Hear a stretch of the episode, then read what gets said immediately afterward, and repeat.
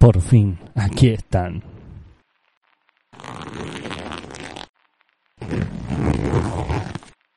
Los encontré en mi neceser epistémico. Un conjunto de conferencias, entrevistas, charlas de epistemólogos y epistemólogas de todas las épocas. Ah, estos papeles creí haberlos perdido, pero aquí están. Creo que es momento de desempolvarlos.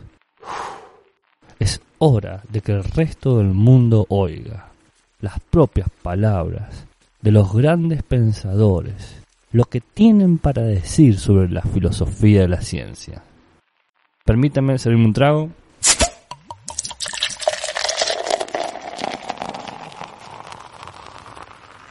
Acomodarme un poco.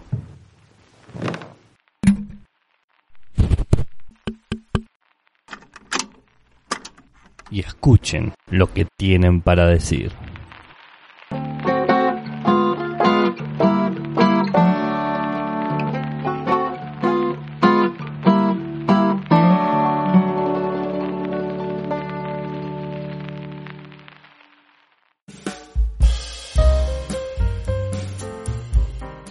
Salud, desde San Juan, Argentina, en el living de mi casa, con los gatos desayunando y la cerveza preparándose para diciembre, les habla Gabriel Paravano, el epistemólogo ebrio, grabando en crudo porque la filosofía de las ciencias es cruda. En este encuentro continuamos con nuestro neceser epistemológico, esta vez con una entrevista a Ilia Prigonini esta entrevista ha sido tomada del suplemento Futuro de página 12 del 30 de octubre de 1991. Una entrevista realizada por Denis Nachmanovich y Ana María Llamazares. Nos introducen ellas diciendo que las reuniones de científicos tienen sus favoritos y en el encuentro interdisciplinario internacional sobre nuevos paradigmas, cultura y subjetividad que tuvo lugar en Buenos Aires durante los últimos días de 1991, fue sin duda Ilia Prigonini la figura principal, no solo por tener el Premio Nobel de Química de 1977, sino por la innegable carisma que emana de los protagonistas de las grandes transformaciones. Un denominador común desafía la mayor parte de las ciencias de hoy en día. Explicar la complejidad, manejarse en un mundo cambiante en el que casi todo va adquiriendo facetas inacibles, inciertas, impredecibles.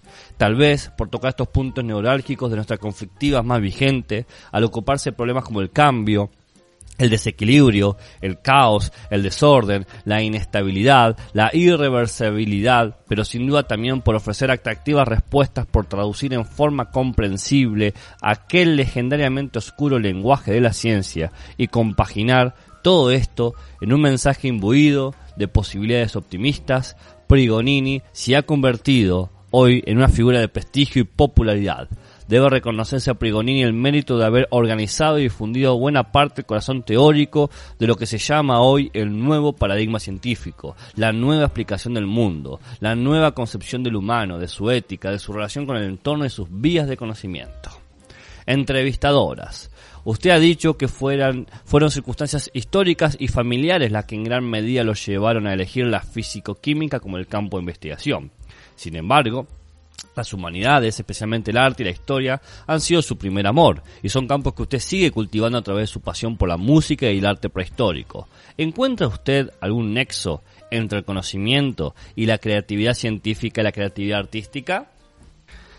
Prigonini.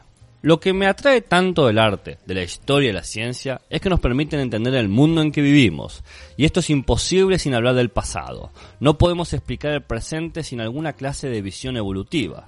Pero, desgraciadamente, pareciera haber un contraste entre esta convicción casi instintiva y el hecho de que para la física básica no es necesario conocer el pasado, pues en su descripción del mundo no hay una distinción fundamental entre pasado y futuro.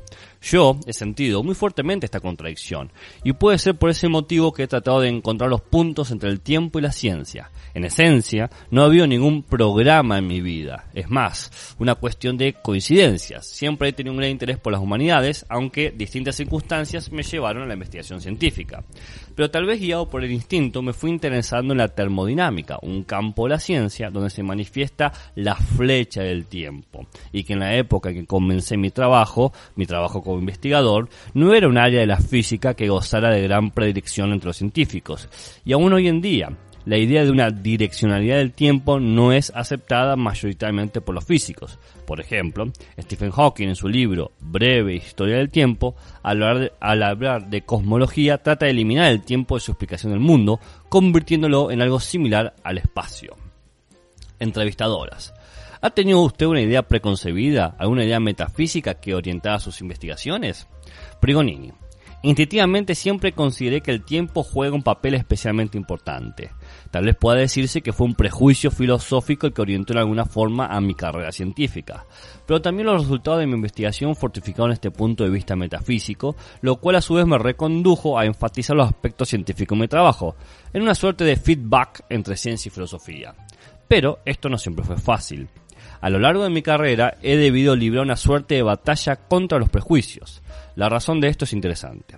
La aspiración de la ciencia siempre ha sido una geometría del universo, alcanzar una especie de omnisciencia.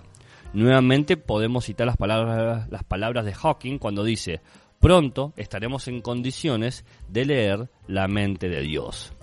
¿Qué quiere decir leer la mente de Dios? La respuesta es que ya no necesitamos pensar en términos de pasado y futuro. Para Dios estas dimensiones no existen, pues Él percibe todo simultáneamente.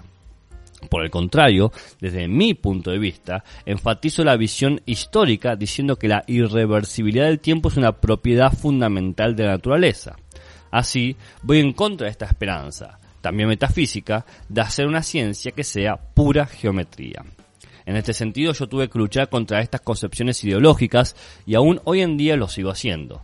Si bien es cierto que mis puntos de vista están haciéndose más populares, si hiciéramos una votación entre los científicos, seguramente yo estaría en la minoría.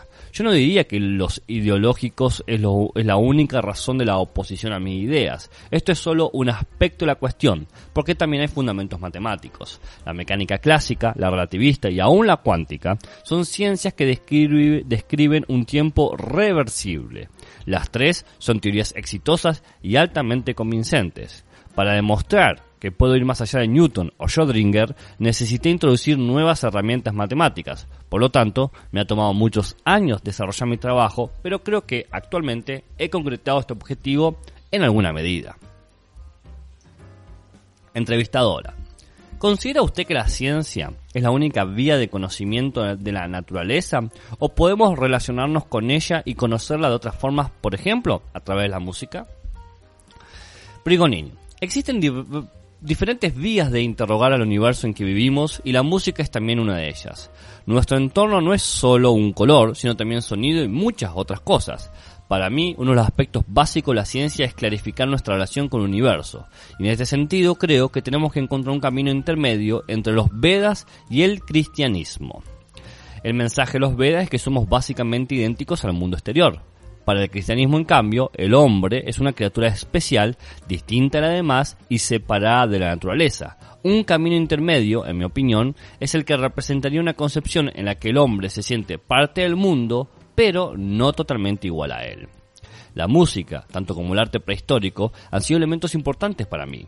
A través de ello vemos cómo el hombre se ha cuestionado su relación con el mundo y asistimos también a la aparición de diferentes tipos de preguntas. Los chinos se preguntaron cosas distintas que los hombres del neolítico o de los pueblos precolombinos. Los primeros tenían confianza en un cosmos estable y buscaban estar en armonía con él. De la misma forma, los griegos, más allá de nuestra transitoriedad, confiaban en que el universo seguiría su curso eternamente. Los cristianos, por otro lado, incorporaron la concepción de Dios como garante de la estabilidad. A diferencia de todos ellos, el hombre americano precolombino tal como podemos inferir de los textos mayas, por ejemplo, no tiene seguridad con respecto a la continuidad del mundo. Cree que éste puede detenerse, y su misión es, en alguna medida, ayudar a mantener la vida y el movimiento del cosmos.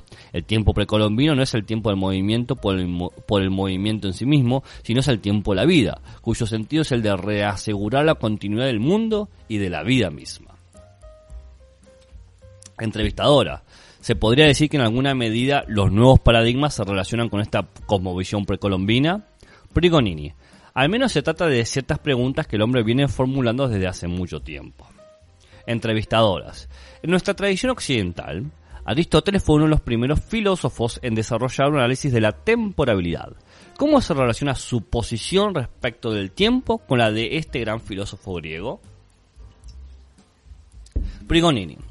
Aristóteles ha realizado un análisis del tiempo muy meticuloso, pero ha dejado sin responder a la pregunta fundamental. En su física, sostiene que el tiempo se mide por el movimiento desde una perspectiva de un antes y de un después.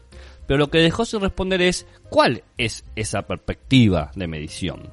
¿La del alma humana? ¿La naturaleza misma? Esta sigue siendo, en esencia, la pregunta crucial de hoy en día. ¿Es el tiempo algo que el hombre pone en la naturaleza, pero que es ajeno a ella? En ese caso se produce un contraste entre el universo, el tiempo del universo y la temporalidad humana. O en cambio, es el tiempo una propiedad fundamental de la naturaleza que el hombre comparte con ella. Repito que Aristóteles no nos dio una respuesta. Y por mi parte, la dirección en la que yo pretendo encontrarla es sosteniendo que el tiempo está en todas partes, aunque tal vez se exprese con una mayor fuerza en la vida humana. Freud ha dicho que la historia de la ciencia es la historia de la alienación. Copérnico sostuvo que la Tierra es solo un pequeño planeta. Darwin que pertenecemos a una especie más del reino animal. Freud mismo que la conciencia es tan solo una pequeña porción del inconsciente. Pero hoy podemos revertir este argumento y decir, es cierto, pero si consideramos que la inestabilidad, la no linealidad, la irreversibilidad son propiedades básicas de la naturaleza, entonces somos nosotros su mejor expresión y nuestro vínculo de pertenencia con ella es algo realmente fuerte. Entrevistadoras. ¿Podría ampliar su concepción sobre la relación entre el tiempo y la complejidad? Prigonini. El tiempo aparece solo al alcanzarse cierto nivel de complejidad. Si analizamos sistemas muy simples, como por ejemplo un péndulo ideal sin fricción, no tenemos forma de distinguir entre el pasado y el futuro. Si pasamos una película que muestre solamente el movimiento del péndulo, no importa si hacemos funcionar el proyector hacia adelante o hacia atrás, siempre veremos lo mismo. Podemos decir que se trata de una película reversible. Lo mismo sucede con el movimiento de la Tierra alrededor del Sol. No hay irreversibilidad asociada a este proceso. Todo entonces el problema surge cuando se han considerado sistemas simples como modelos de universo. De esta forma, la física clásica terminó concluyendo que el tiempo no existe. Y es por eso que yo pienso que solo descubriremos el tiempo al descubrir los sistemas complejos. La historia de la arquitectura nos muestra un ejemplo muy interesante. Si tomamos un ladrillo de una antigua casa persa y un ladrillo de una casa del siglo XIX, no se logra básicamente grandes, grandes diferencias.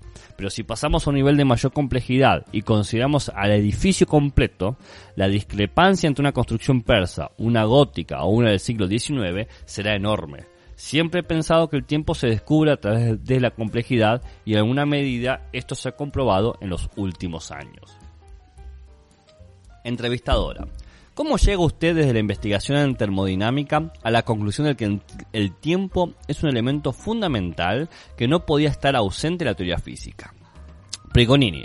La termodinámica clásica inicialmente se concentró en el estudio de los sistemas aislados que evolucionan hacia el equilibrio, el cual a su vez es el más probable de los equilibrios posibles.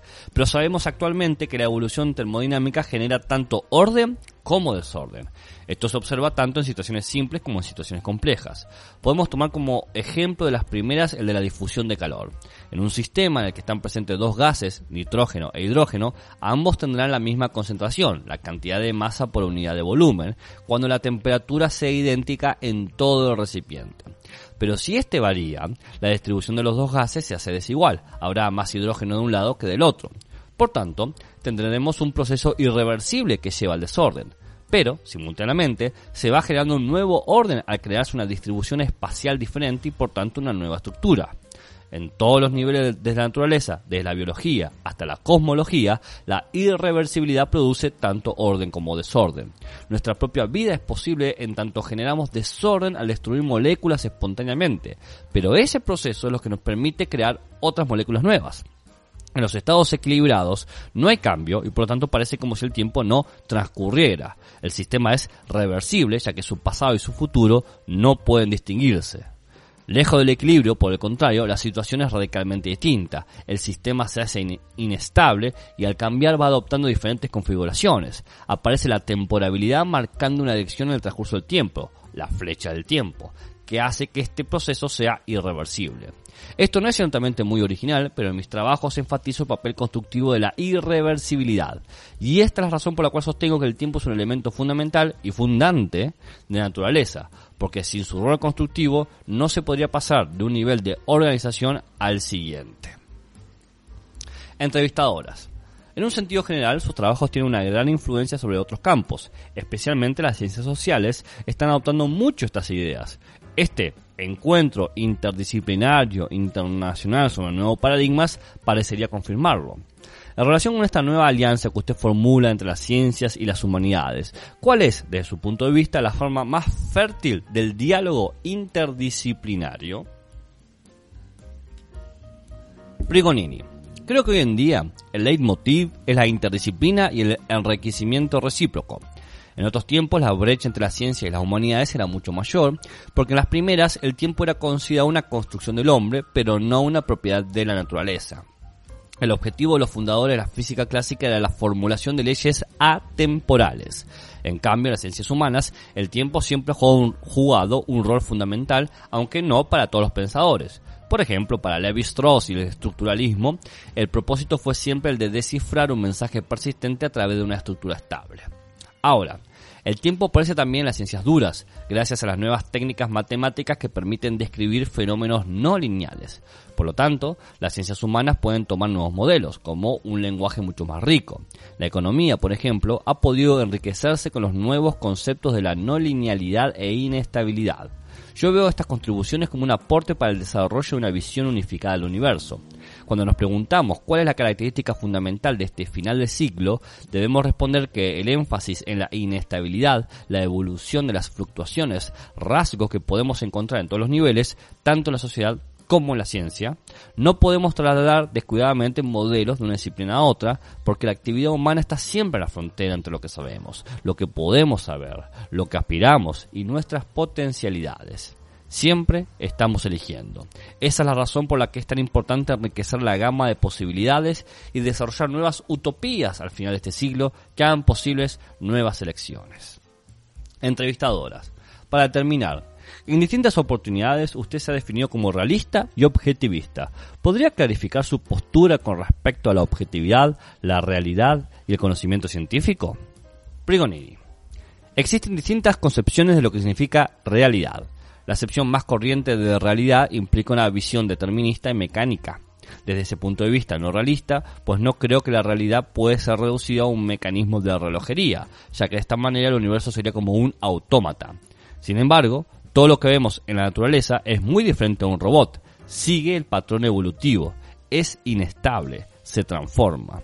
Las ciencias siempre han tratado de describir objetos privilegiados. Para la ciencia clásica estos objetos eran los que mostraban un movimiento periódico alrededor del Sol. Ahora debemos privilegiar la descripción de objetos no periódicos, objetos inestables.